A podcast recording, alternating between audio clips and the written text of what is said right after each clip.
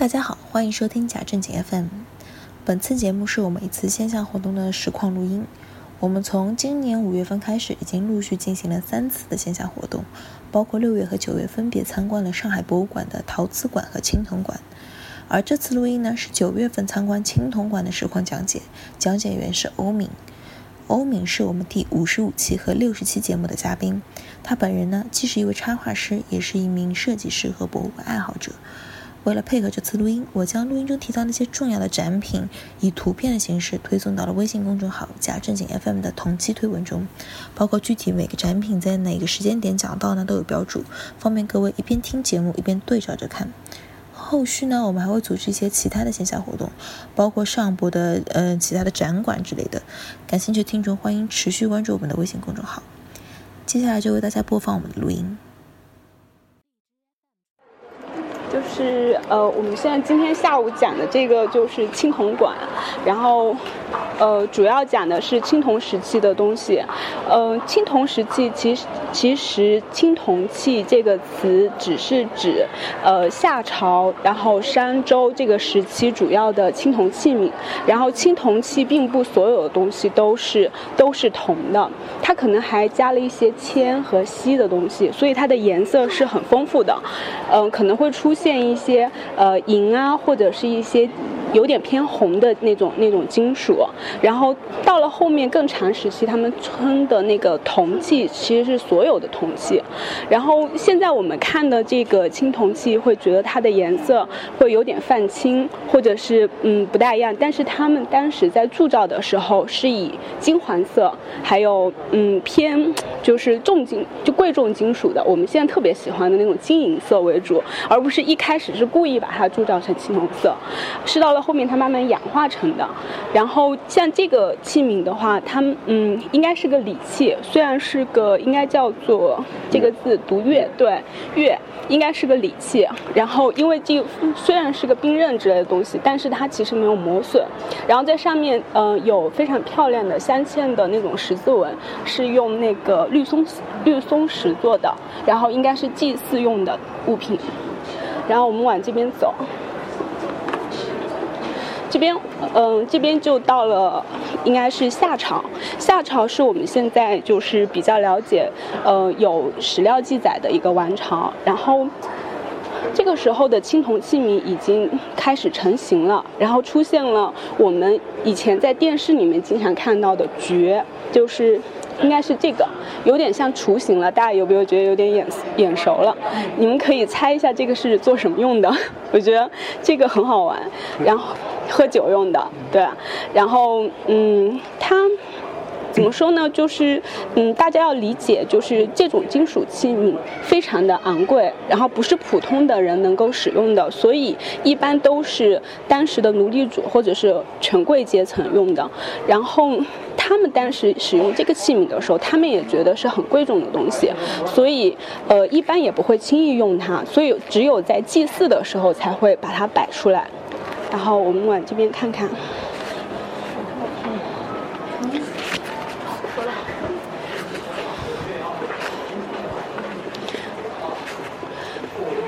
这这这个时候，这个时候就是已经到了商代中期了，然后大家就觉得已经开始慢慢的像我们在电视里面看到的爵经常出现的样子，然后有人猜它是怎么样用的吗？这就是那种。比如这样喝，对，就是这个东西其实困扰了我很多年。我小时候有很多想不明白的事情，这个就是我其中特别想不明白的事情。我说这个如果是酒器，要要用它来喝的话，你应该怎么喝呢？那这边是一个尖角，这边也是个尖角，这边是个流，然后我抱着这样喝。我觉得这个会戳到我，然后我抱着这个喝，然后又戳到我喉咙，然后呢，如果我这样竖着这样横着喝，觉得它会洒我一脸，是不是？对，然后我喝的时候，是不是对面三个角就会对着对方？是不是觉得就很危险？这其实是。呃，作为设计师而言，你不觉得这个有悖于设计的原理是不是？所以我当时就觉得这个东西非常奇怪，为什么要把一个酒器设计成这个样子？而且我们小时候不是，嗯，拿着比较尖锐的筷子或者笔的时候，家长都说你不要拿着去指别人，因为五官上是有非常软的那个五官在，你可能会戳到别人，然后是非常不礼貌的。但是把这么尖锐的东西用来凑自己的脸，是很不科学的事情。后面我才慢慢发现，这个东西它原来就是不是给你喝酒的，这个是用来祭祀用的，然后是给祖先喝的。就比如这个爵摆到这儿，然后跟旁边的菇还有那个甲一块儿。然后，酒是非常贵重的东西，用来祭祀的时候，那个甲用来斟酒，然后菇是用来盛酒。这个呢是一个浇酒器，就是，嗯，大家可以想象，这旁边有个判，如果你拿着这个判，然后酒洒好了以后，这样淋上去，不就很美了吗？这种仪仪式才是正常的。然后。然后就是它其实是一个浇酒器，它不是一个喝酒器，所以这就说得通了。为什么它的流是这么长？它本来就不是给你对着嘴喝的，然后而是为了让你洒起来比较漂亮，对吧？其实是这个原因。这个是浇酒器。对。然后这个叫菇，也也是也是一个酒器，但是嗯，它比起那个来说，它就是一个盛酒的。就比如说，嗯，祭祀的时候，它放在那儿，把酒放在那儿，底下比较小，上面比较浅，呃，上面比较宽，然后像一个小喇叭一样的，然后把酒放到那儿，然后祭祀的时候就觉得它很像大家心里面对祖先说的，然后心之坦诚的意思。嗯，因为那个时候就是。像夏商周时期，就是劳动，应该是劳动力不是很发达，然后经常碰到一些自然灾害，所以大家对大自然那种不可控的感觉非常强烈，然后就呃经常会出现一些资源上的就是对抗，就比如说部落之间的对抗，所以战争非常频繁，然后他们为了呃让战争取得胜利，然后就经常会。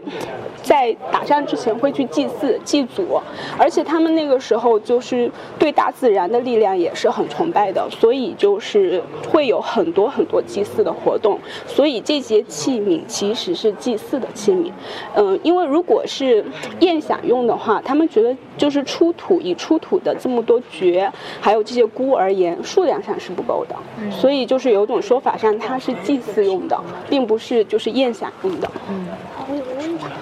那个为什么上面都是那个孔啊？嗯嗯，都是酒放进去都会漏出来。呃，不是，它其实它其实只有一半。哦，它其实很浅的，只有一半，它底下是空的。对对，是装饰的。你在这边能看得清？对，这边可能他个子高，看得清楚一点。对，我们往那边走。嗯，像这边的话就是叫甲，然后是那个煮酒器。煮酒器的话就是跟刚刚的东西一起配套用的，然后上面有两个柱子。这两个柱子，他们有种说法是说，当时的酒就是不是特别纯，可能会用一些纱布或者什么东西。过滤一下，对，哦，对对，然后这样避出来，然后底下的话就放点火，然后就把它温热，就是温酒器，这样。嗯，对，对，像这边这个也是，然后做的比较精致，然后开始出现了他们，呃，我们以后会经常看到的就是兽面纹，就是三个。然后这三个形状其实是比较经典的，像嗯，像他们说像牛奶牛的乳头一样的这种。哎，不好意思，我们往那边看看。像兽的脸，有两只眼睛，三个就是这边也哦，这边有一个非常好玩的东西，大家可以过来看一看。这个做的很可爱的一个东西，叫做复乙弓。如如果我觉得这个这个馆可能大家会觉得有很多字不大认识，呃，但是没有关系，它底下会出现它的那个英文拼音版，然后大家可以在底下就是大概估摸着它的读音，而且其实没有必要完全读准它的音，我觉得就是你可以。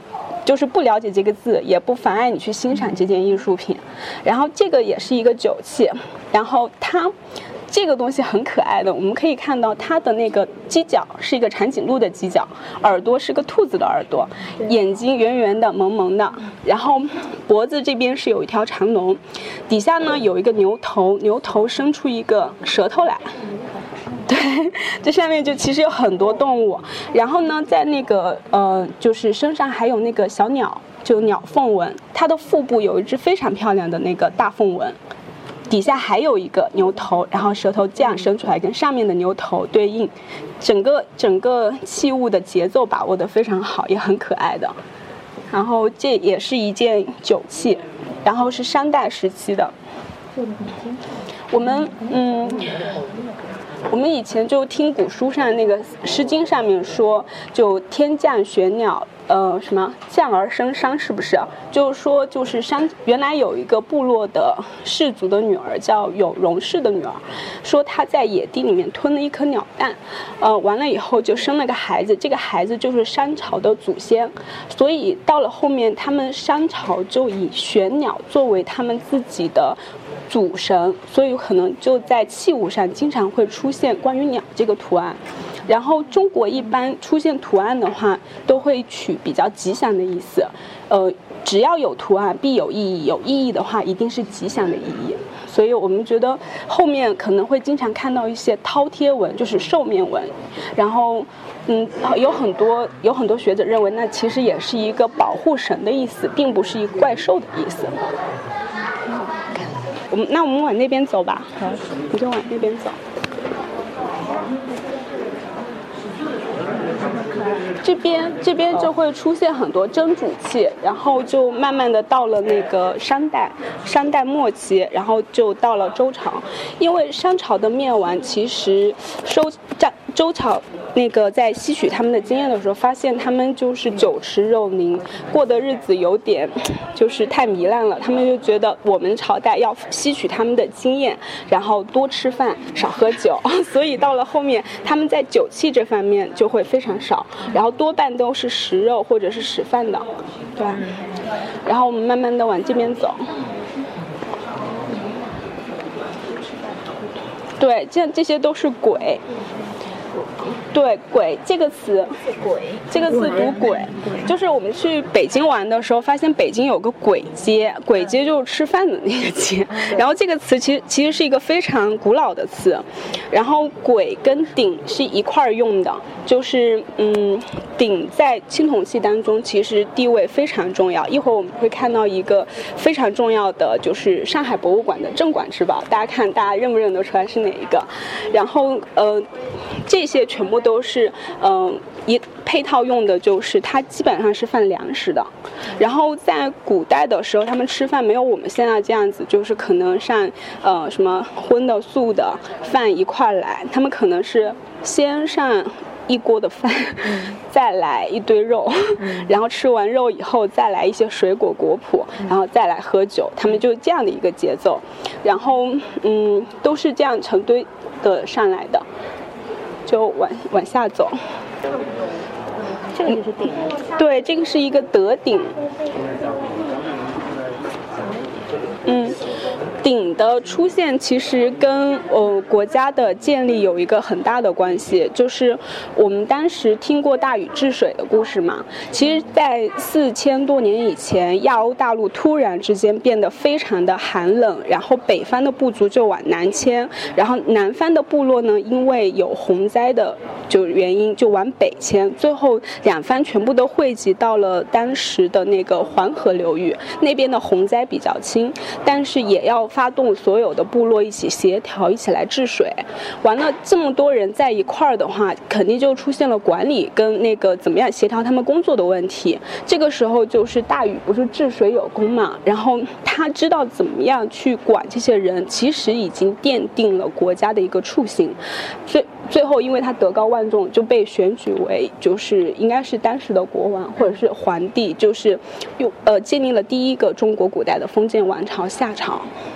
然后当时筑了筑了九鼎，象征着九州。因为筑鼎其实也是一个呃证明自己能力的一个标志，因为他要耗这么多人，然后用最好的材料，然后浇筑当时特别好的鼎，所以他当时筑了九鼎。嗯，对。然后这时候这我，我发现上博的顶好像都是这种圆圆的，比较 Q Q 的，但是我们在国博的时候可能会看到那种直线型的，然后方顶，对。嗯，鼎的话，其实它是一个食肉，就是煮肉的那种器皿，底下是可以烤火的，然后里面放食物。呃，边上的这两个耳洞其实是可以用柱子穿过去抬着就走，因为它如果烧了它的话，它肯定会很热很烫，你不好抬的。所以就是在祭祀或者宴享的时候会把它拿拿出来出现。嗯，我们往前走吧。呃，我们现在看到的这个鼎叫做大克鼎，是上海是最值钱的，对，是上海博物馆的。这对有这个道理，他们说一字千金，对的。然后这这里面有二十八行。然后将近两百九十个字，嗯，叫大克鼎，是上海博物馆的镇馆之宝，而且是中国国宝级的文物。然后，嗯，它高九十三点一厘米，有两百公斤的样子。然后三足鼎特别的稳定。需要放活动照片。然后从从最前面来看，你们可以看得到，像一个花苞形。然后上面是平的，呃，底下有一些波曲纹。然后有三个足，三个足有点像那个马的。蹄还是牛的蹄，然后上面有一些兽面纹，但这个时候你们看兽面纹其实已经慢慢的出来了，已经不是那么明显了，就是这跟这跟夏这跟商朝跟周朝的审美其实很有关系，嗯。那个商人是特别喜欢巫蛊的，比较崇拜神明的，所以他们有什么大事儿、小事儿都会祭祀，然后会问问巫巫师，比如要出个门、打仗或者什么之类的都要祭祀。所以他在出土的时候发现非常多的酒器，还有那个祭祀用品，而且呃伴随而来的还有很多出土的甲骨文。其实甲骨文很多也是就是。就是占卜用的，就是在上面写好字以后烤一下它，然后那个甲骨上面可能会出现一些痕迹，是祖先给你的一些提示什么之类的。但是到了周朝以后，他们觉得应该，嗯，应该以人治，不应该以神治，所以就是比较提倡一些礼教的东西。然后，而且它的风格也比较文质彬彬了，就不像刚刚那样的，就是兽面纹，就是以以饕餮为主，呃，比较凶凶狠的那种神兽出现。它以的都是一些曲线的那种图案，这种波曲纹就是会比较比较活泼一点。然后那种兽面纹呢，就比较凶狠一点，而且是对称的，会给人感觉一种庄严感和神秘感，而且有攻击性。然后我们看这个德鼎，为什么觉得哦，我们这个是大克鼎，为什么觉得它特别的漂亮？嗯，首先它很厚，然后非常厚重，就从侧面看，我们说像一个打开了的花苞。我不知道你们从这个角度看可不可以看得出来，就是这样的。刚好节奏非常好，中间稍微细一点，往下将近一个小半圆，然后这边像两个耳朵一样的，然后底下是三根圆柱，然后两长一短，从远看的话非常非常有意思。节奏就是它，呃，整个青铜器的发展其实从夏朝是比较简单的，到了商朝的时候就非常的繁繁复，到了。呃，到了周朝以后，他们就开始去一些元素，但是到了春秋战国以后，我们发现他那个失蜡法会用了以后，他把它做的极尽的繁复，你们待会儿可以看得到。所以我觉得这个时期其实是刚刚好的，嗯，对。然后里面的铭文就是大概有二十八行，然后有两百九十个字，然后这个铭文现在刻到那个地方，就是就把它踏出来了，对。嗯，呃，大克鼎就是前面的这一段讲的是他呃什么祖先师华父，然后辅佐辅佐周是怎么样建立的那个周周王朝，下面这个就是上。就是上客夫，就是上上夫是一个职位，然后客是一个人。说他在任的时候，就是当时的周孝王赏赐的他的东西，所以就是前面是夸自己跟祖先，后面是抱大腿，然后觉得非常明显的。然后，嗯。我我我自己来看这个东西的时候，其实我自己会有一种感伤啊，就是你说就是现在记录的手段那么多，我们想记录一些什么东西。说说 Word 文档用文字编辑，我们可以记录成百上千的东西。但是你写到新浪博客或者写到什么网络上去，新浪如果倒闭了，它服务器没有了，也没有了。然后你写到纸上，它可能过了一千多年，它也没有了。那刻到竹简上会氧化，嗯，刻到石壁上的话，它可它会风化，对，然后它可能也会碎掉，石头会碎掉。刻到青铜器上，可能流传的更久一点。就是你不知道这个，就是怎么样把这些内容传递下去。如果跨过时间的话，所以我觉得就看这些青铜器，其实自己也会有有一种感慨。然后，它已经三三千多年前，三千多年了，你自己也只是这个一个过客。然后我其实这些字，我我自己也不认识很多字，但是。嗯，我觉得没有关系，你可以看它，就是看它的形状，然后猜它的意思，甚至你就欣赏它，把它当成一个图案。就是因为我们，我们经过那个就是文字的改革，就是用用简笔画以后，对对古文其实是有陌生感的，但是嗯，不排。就是不阻止我们去去欣赏它的好，可以像外国人一样把它当成一个图案去看它，也挺有意思的。而且，嗯，我为什么经常叫朋友们来看博物馆的东西，是因为我觉得这是当时最好的设计师跟用最好的材质，然后做出来的工艺品，肯定是比现在的 LV 跟 GUCCI 这些要精致。然后，嗯。而且当时的工匠跟设计师其实是同一个人，就是我们自己现在是学设计的，我们就知道设计师的想法其实很多很很奇妙，但是他究竟要做出来的时候。要有很多东西是我们没有想到的东西，但是他们是可能是同一个人，就是他一边设计的时候，他就知道应该怎么样实现。其实这些经验是非常丰富的，然后最后他做出来的东西又代表那个时代的审美。然后我们可能看文字记载，我们会大概知道哦，商朝是一个什么样性格的，然后周朝比较文质彬彬，但是它到底是一样什么样的审美，其实是有点难以想象的。但是你如果来了博物馆的话，你。会非常直接的感受到它的审美，我觉得这个是嗯比较推荐大家来博物馆的一个主要原因。我们再往这边看一下，这边会有一个非常好玩的器皿，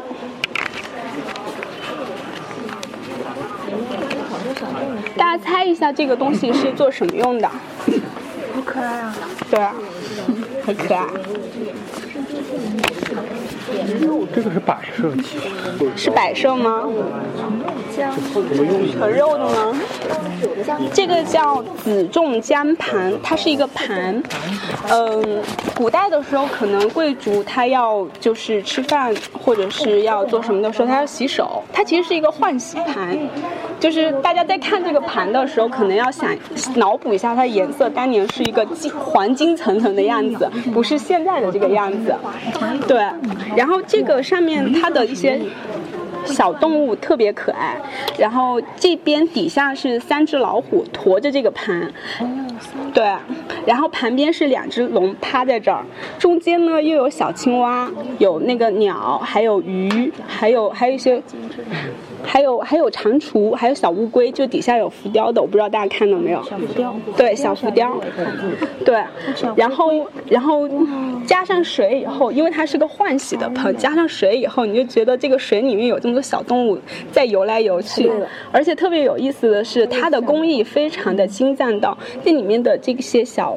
小鸭子还有那个鱼是可以三百六十度旋转的，对，真的可以转起来的。其实这是一个制作工艺上是一个非常厉害的，因为它不能把它全部做死，然后又不能做穿它，其实是很很很厉害的。而且这里面我觉得有一段很很美好的故事，就是这里面有三十二个字，我不知道大家看到了没有？有字，这边这个角度就靠我这边，看到没有？嗯，它是大概的意思就是六月初七，大师为夫人终将所做的换洗用盆，此盘且大，呃，此盘既大且好，就是一个对，很朴素。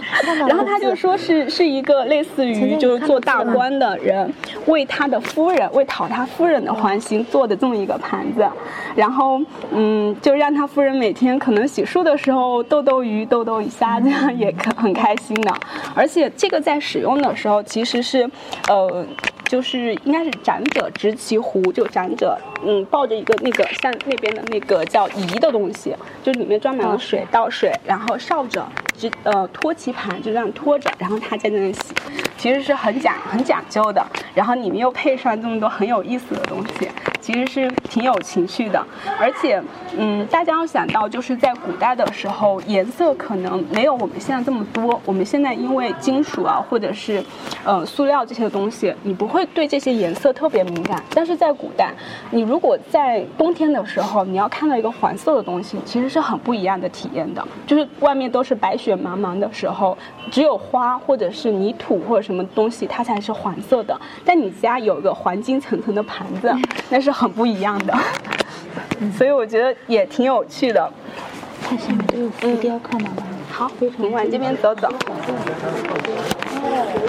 对 对，这边就是饭盒，你说的一点都没错。就多吃饭，少说话。哦，对。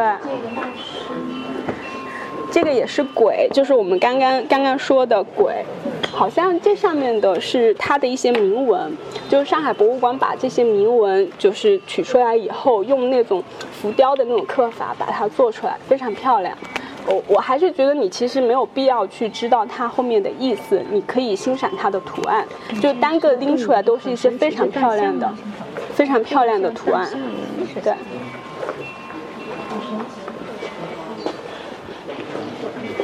鬼是盛饭的，鬼，嗯，对，盛饭的。然后那个时候其实阶层非常的，呃，应该叫做就是非常严格。就比如说天子是可以用可以用九个鼎，然后用八个鬼的。然后士大夫，呃，诸侯诸侯好像是七个鼎，那个六个鬼，嗯，然后。士大夫跟亲往后面推，然后鼎是单数，鬼是双数，然后如果你超过了这个，其实你是逾越逾越纪，对对，这个是要问罪的。然后这个就是我我刚刚跟大家说，就是端上水，对，就对，就这样，其实挺有意思的。然后你看，嗯，它的元素也是非常契合，它知道这是倒水的，然后它旁边用一个龙设计出来，然后用一些水波纹啊这样导出来的。挺有意思，盛水的湖。嗯，对。这个字念什么？龙龙。应该是读仪。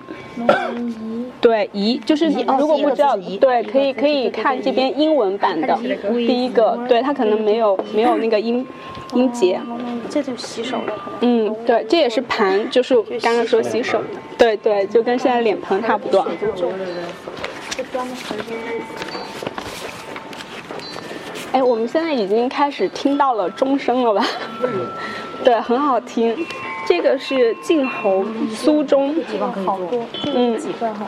一二三四五，嗯，总共有这一组，这一组其实总共有十六件，然后是山西曲沃县赵村晋侯。晋侯墓出土的，嗯，最大的有五十二厘米，最小的是二十二厘米。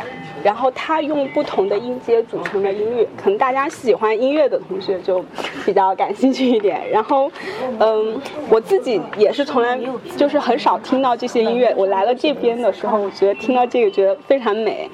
嗯，它它其实出土的时候是完整的，但是被盗墓贼当时就是挖的时候可能少了两个，少了两个，但那两个还好，万幸在那边西安就是应该是山西的博物馆那边，只是他们没有团聚而已。就没但是组起来对，没有组起来。那边也很想把这一组要回去，对，很好玩的。然后这个，呃，这个上面刻了很多铭文。其实，呃，中国人对文字会特别的敏感，因为觉得这个记录了当时我们文化的传言。这个讲的大概是晋侯，当时西周的晋侯，然后在帮周厉王打当时的一个东，应该是偏东边的一个部落，然后的一个战争，最后可能是胜利了，然后他们做了一套编钟。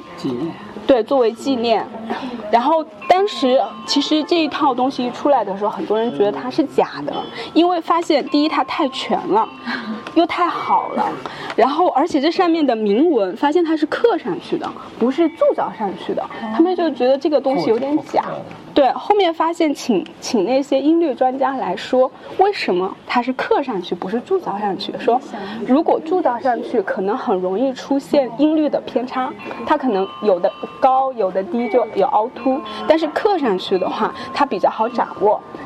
对，其实其实还挺讲究的，嗯。然后大家如果对这种音乐比较感兴趣，其实可以去 QQ 音乐下一点。我我有找到过，我觉得还蛮有意思的。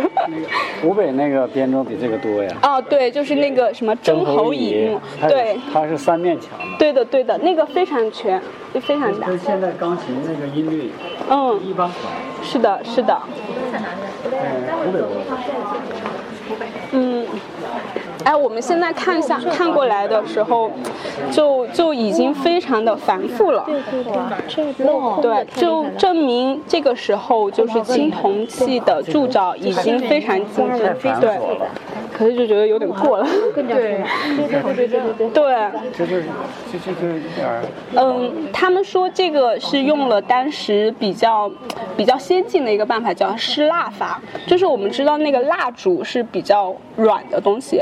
然后它熔点其实是应该是叫低还是高啊？低低对，然后对一探就化掉了。它先在蜡上面呃刻点图号，对，就刻的非常非常细。完了以后用非常细腻的那个应该叫泥巴，把它对叫饭把它裹起来，裹起来了以后，然后等着这个就是应该泥就变成了陶土一样的，就变硬了。硬了以后呢？再就它晒干了就变硬了嘛，完了以后再放到火上一烤，它里面的蜡就化下来，对，就有个空空的那个壳，然后你再往里面注一些铜，那它就可以做出来。其实原理是很简单，但当时他们能想到这个的话，已经非常非常厉害，所以就可以做出非常多空心的东西。做好以后，然后组合在一起。但是就从审美上来说，我觉得比起刚刚的大客厅而言，这个就有点过于过多的装饰了。然后在功能性上也是，就觉得有点太对太浮华了。太浮华，太张扬。嗯。然后这边的话也多半是酒器，盛酒器。这个这个图案其实大家细看的话有很多内容的，就是对上面的图案已经踏出来了。哇，刚刚我看就有就有那个捕鱼捕猎，然后还有一些射箭。对，其实再看风格的话，大家觉得有有没有点像埃及的那种风格？对对对的。黑袍。对，然后我自己是学动画片的，我觉得上面完全可以做成一个动画，就说当时的人是怎么样捕鱼，然后捕猎，怎么样打猎，然后你看还有那个击鼓击乐的这些小东西都还在，看到没有？有小编钟，左边的。它都没有重复性的。对，然后整个节奏把握的也非常好。其实这个这个它的装饰风格做的非常好，这一件器皿，然后。这边也是这种浮雕纹。他在讲一个，我们往这边看。呃，我我当时第一次来上海博物馆的时候，好像是一零年的时候，然后那个时候刚好上海世博会跟呃就是俄罗斯有一个借展，那个借展是俄罗斯的那个东宫。就是那个彼得大帝，还有女那个应该叫做伊伊丽莎，哦，对，叶卡捷琳娜女王的那个借了他们很多东西过来，结果我在上面看到一个一模一样的 就这个，哎，我说这不就楼下我们看的，只是它是铜。红的吗？简直一模一样。但是它特别新，它是像银盘的，然后看着很精致。但是我说，那咱们不是三千年、两千年前就已经做出来了吗？然后它的造型完全一样。非常好玩，而且我在看这个的时候，我想到了是当时就周朝那个雷震子，是不是有有点那个时候的造型？对，《封神演义》里面的一些造型，觉得挺有意思的。这是一个一个湖，我们往这边走。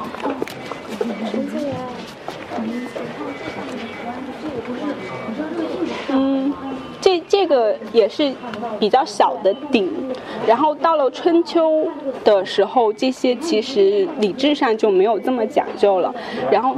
对对，礼崩乐坏，完了，它的这些顶上面的盖子都可以取下来。如呃，像像前面的鬼也是，它对翻过来也可以当成一个盘儿，然后合起来又是一体，其实非常实用的。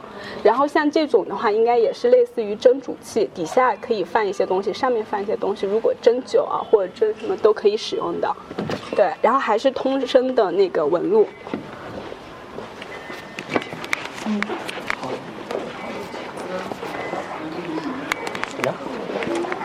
哎，我们现在看了一个非常好玩的东西，大家猜一猜这个是做什么用的？做可以 对的，这个叫西尊，然后是一个牛，是一个牛头，整个设计是以牛牛的身体作为一个盛器皿，然后它的。腹部的地方的中间的那个是可以取出来的，然后上面底下这边是中空的，然后可以注注水，就可以温酒，对，温酒器，这是一个温酒器。底下腹部这些地方是可以放一些柴火来烧它。牛牛其实对于我们农耕民族而言是一个非常亲切的，应该是一个非常亲切的动物。嗯，它，我我是记得我我自己老家那边他们是农村那边是不。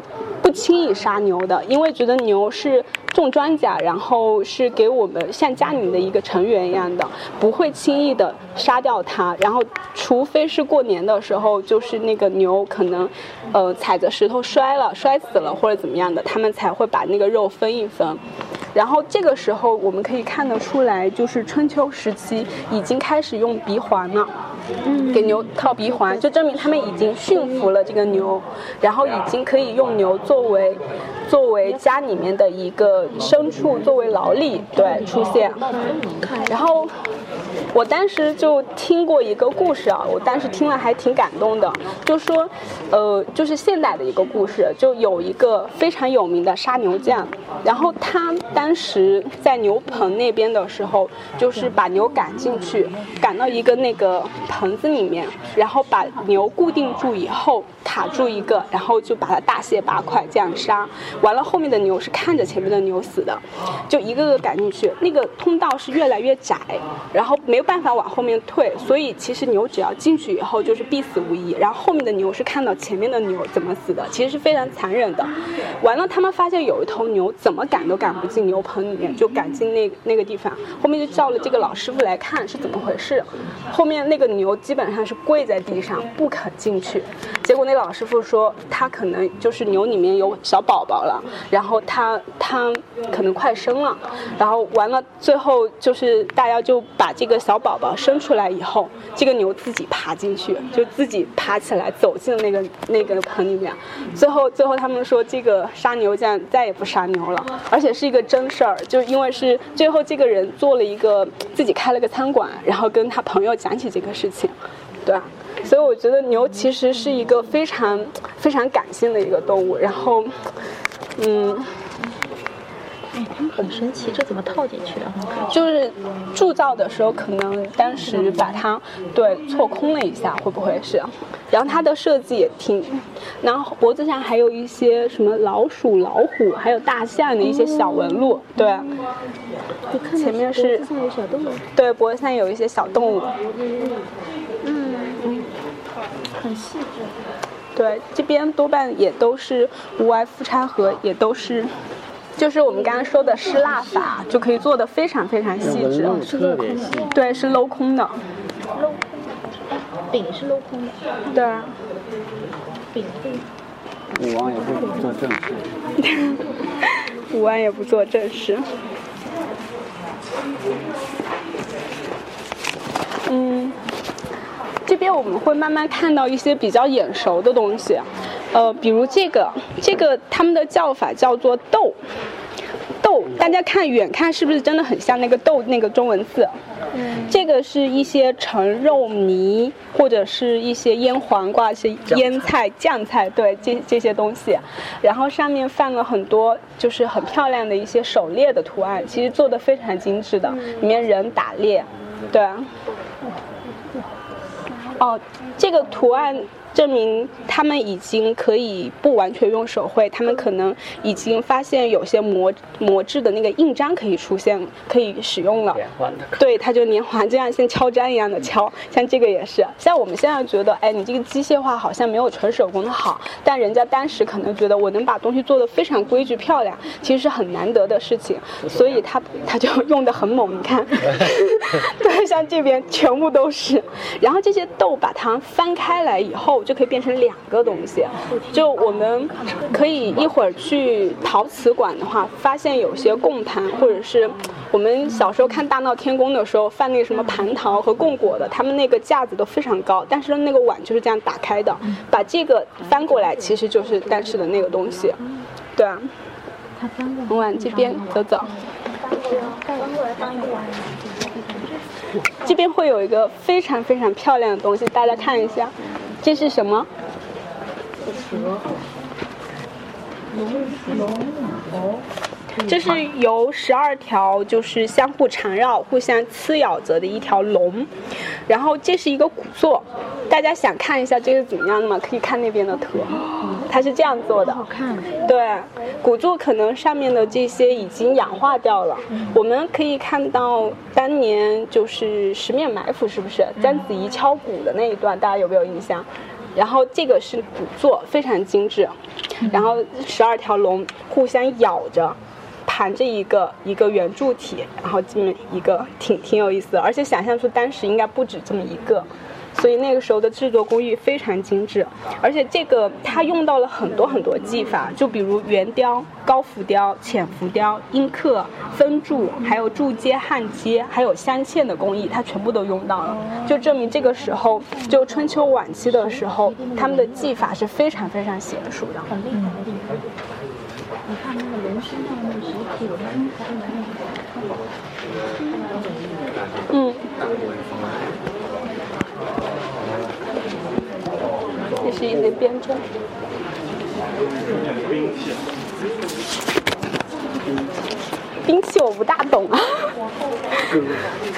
对，吴王夫差剑。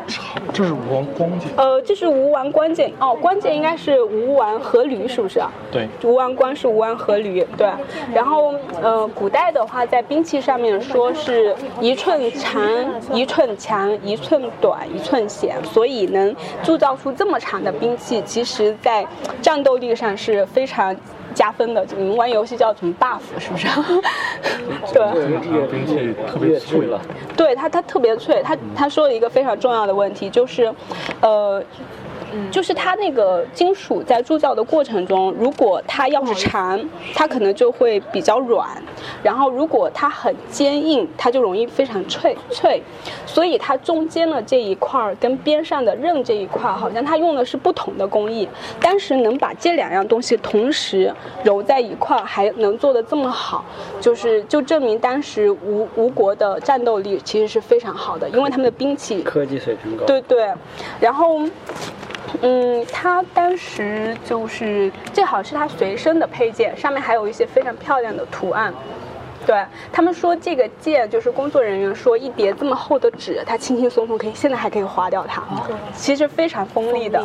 对，而且而且看着好像很薄，但我相信它这个密度非常大，拿起来应该很重的。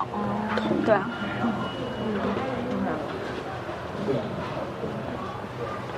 然后我们往这边走，马上可以看他儿子的东西。对，对，这是吴王夫差剑。对，剑，剑是一个器皿，然后它是一个大型的水器。就是盛水的器皿。然后它一般有对有三个用途，第一个用途是盛水，然后呃可以放一些冰。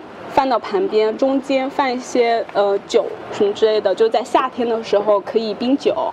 然后剑它有两种，旁边还有就是他们有一些别的地方出土过，就是旁边还隔了一个东西的，里面可以注水、注温水的，就是两用的冰箱。它不但可以制冷，还可以加热。然后你大家可能会觉得，哎，古代的时候哪有冰块啊？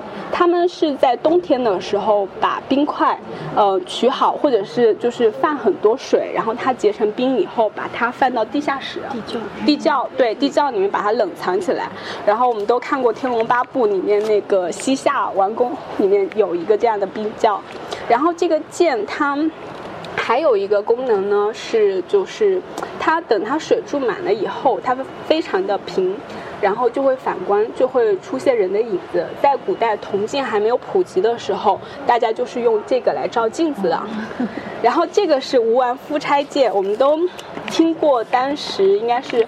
越王勾践送美人西施给吴王，然后，嗯，腐化他的意志，最后就是 就是复国成功的故事。所以当时他们说，哎，这个剑是不是照过当时的四大美人西施？有这个说法。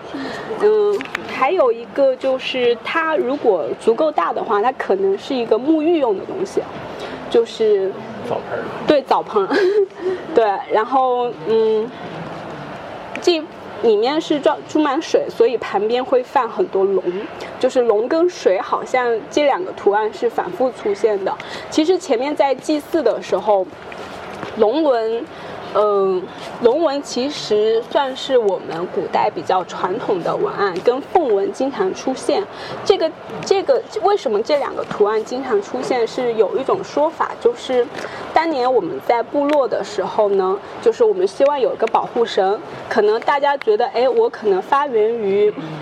呃，河边我的保护神是跟鱼有关的，呃，我我可能就是跟鸟有关的。然后龙纹呢，可能是一个部落吞并了很多部落以后，它变成了就把所有的图案变成了龙，就是龙可能是鹿角，然后嗯，应该是牛头是不是？然后鱼鳞的身子，然后鹰的爪子，就是还有鱼尾。他们说出现。出现了很多很多图案合在一块儿，变成了龙。凤的话也是，可能最早是一个鸟的部落，最后变得非常强大了。他可能说我这不是鸟，我这是叫凤凰，然后出现了凤凰这个这个图案的说法。然后最后慢慢演变而言，就变成了龙代表了男性，凤代表了女性。其实凤凰两个字它自己就有有公公母之分的，其实是，对。有一个小问题，既然是吴王夫差的东西，为什么在河南辉县出土呢？河南查了一下，辉县还是河南挺靠北的一个地方。嗯，这个不属于我的解答范围。对。对，有可能落破了，东西就就没了。对。夫差剑还在湖北出来的。是，然后当时，当时。让人抢走了。有可能。但是也可能历史的变迁，有些东西确实就亡国之后了，对，就迁徙了，分了，分完之后有人就给弄走了。对啊，嗯。往前还有。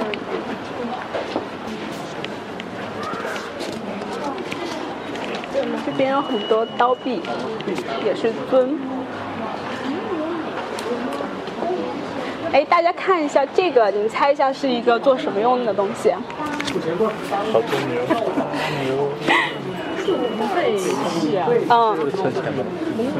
对对，就是存钱罐。哦，真的就是存钱罐。下面的钱是什么？贝币，就是贝壳。对，嗯，它出土的其实是云南晋宁县，就是我们国家比较偏西南方的。大家有没有觉得这个风格其实不，并不是我们刚刚看过来的一路的风格？嗯，就是对，应该那个三点水一个针，那个是读什么字啊？滇。滇，对，就颠的那个风格。对，这个应该是当时就是那个地方的土司他的存钱罐，对，然后少数民族。呃少数民族大土司，然后呃七个小牛，中间一个大牛，然后旁边两只老虎虎视眈眈的，然后里面就全部都是贝币，然后这是他的存钱罐，不能动，动开始。对。西式这个造型，对这个造型，我我们会觉得有点点特别。你看他用的脚，对他可能用的什么狮子或者豹的那种脚，就是非常少数民族风格的。嗯。完了，这边还有一个也是当时当时，这个也是差不多时期的，也是差不多地方的，对，对五五牛枕。但是说实话，这么一个枕头，你们晚上睡了觉得有点有点欢，对，有这么多牛角在，肯定不舒服，所以他们就在猜测这个可能是随葬品，就是这个人不会翻身，对，戳到脖子动。对的，对的。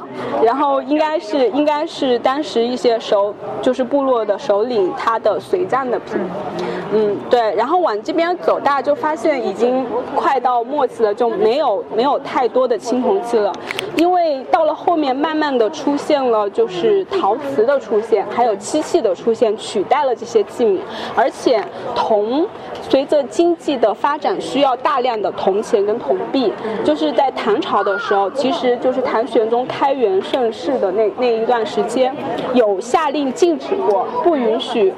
用这些贵族用大量的铜来铸造这些礼器，因为我们国家需要铜进行货币的流通，所以到了后面漆器也可以取代它。那最后陶瓷比它更好用，又更轻巧，所以慢慢的就是青铜这些东西就退出了历史的舞台，然后我们就大概也只能感受到就是西周啊，或者是夏商时期的一些作品，大概就这样。好的，大概今天就跟大家分享了这么多，所以好，谢谢。好。欢迎大家搜索我们的微博加正经 FM，或者关注我们的微信公众号 Freaking FM 来与我们交流。F R E A K I N F M。我们节目目前支持以下平台的搜索及订阅，包括荔枝 FM、喜马拉雅、企鹅 FM 以及苹果手机自带的播客软件 Podcast。谢谢大家的关注。